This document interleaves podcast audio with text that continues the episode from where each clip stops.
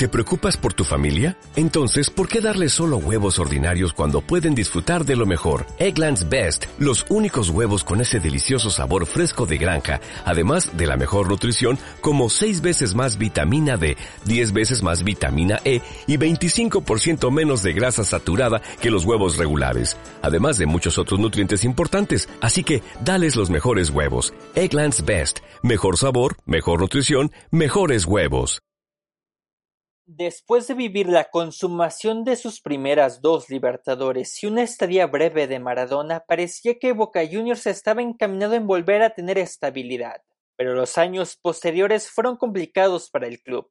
Pese a ello, la segunda mitad traería como una de las grandes alegrías a uno de los goleadores más importantes de la historia. Alfredo Graciani fue el alfil de Boca durante los 80 y tras su llegada al equipo se convirtió en una de las piezas más importantes para obtener dos títulos internacionales, y parte también de un equipo que involucró a Rinaldi, Tapia o Comas. Pero antes de convertirse en uno de los ídolos principales, Graciani también tuvo un paso destacado en Atlanta. Su destino con la pelota comenzó cuando tenía nueve años, y optó por integrarse a los equipos infantiles del Bohemio. Tras algunos años para moldearse como futbolista, Graciani se ganó la oportunidad de debutar con 16 años en el Nacional. El juvenil comenzó a ganar luz con Atlanta, y su equipo para 1984 logró el ascenso a primera, y demostró entonces su enorme calidad ante los grandes clubes del país. Y aunque el bohemio no logró los méritos suficientes para quedarse, los números del murciélago bastaron para que llamara la atención de Boca. El atacante de gran potencia le había marcado un gol al Xeneize con Atlanta en la bombonera, y siendo hincha de boca la suerte estaba echada para que se enfundara con la camiseta azul y oro. Como se dijo, por aquellos meses Boca no pasaba sus mejores momentos en cuanto a alegrías deportivas, pero la llegada de Graciani representó el bálsamo que requería el plantel y los fanáticos.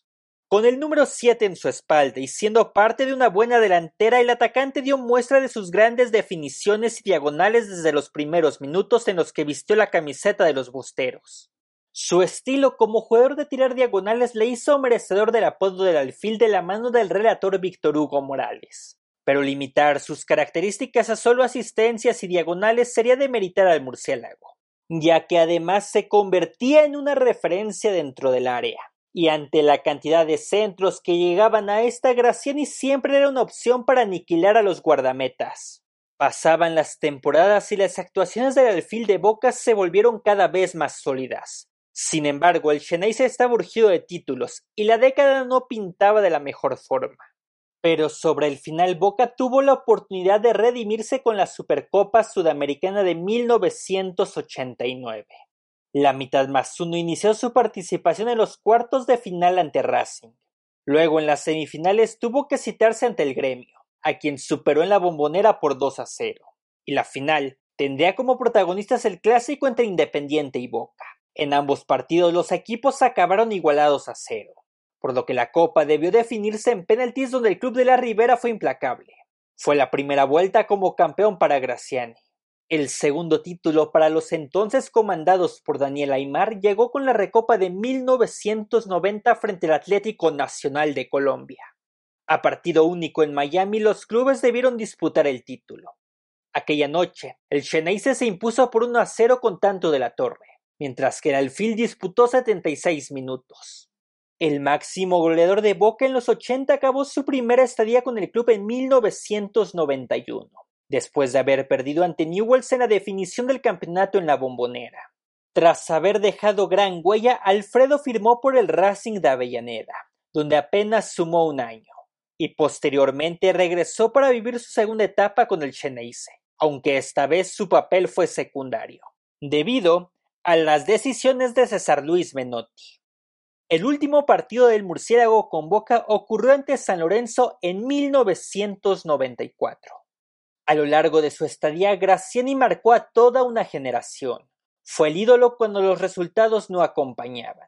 Marcó un total de 83 goles en 250 partidos con el equipo. Todavía, Graciani tuvo cuatro años más de carrera. Experimentó con el Deportivo Español. Luego pasó por el Atlético Tucumán y Argentinos Juniors, mientras que al final de su trayectoria tuvo una estadía en el Lugano de Suiza y finalmente en 1998 acabó su carrera con el Caracas de Venezuela. Debido a su gran paso y cariño por Boca, una vez retirado era un asistente habitual en la bombonera. Sus hijos adoptaron la misma afición. Y el gran Alfil, quien nunca dejó de alentar al equipo, siempre será bien recordado por el mundo del fútbol argentino. Todos los años eh, que me tocó jugar en Boca. La verdad que para mí fue, fue lo más importante de mi vida. Y ayer yo lo decía, ¿no? El día que me, me toque irme, ojalá que me cubran con una, con una bandera de Boca, como dice la famosa canción. Y hasta aquí llegamos por hoy. Muchas gracias por ver el video o escuchar el podcast. Si te gustó, compártelo, dale un comentario o un like. Ya sabes que también es de gran ayuda suscribirse y activar la campana para que te avise cuando haya nuevo contenido. Sígueme como Irving DMH en Twitter e Instagram. También estamos en Spotify y Apple Podcast como Instintos de Gol y en Facebook como Fútbol con Sal. Cuídate y nos vemos en la siguiente. Bye.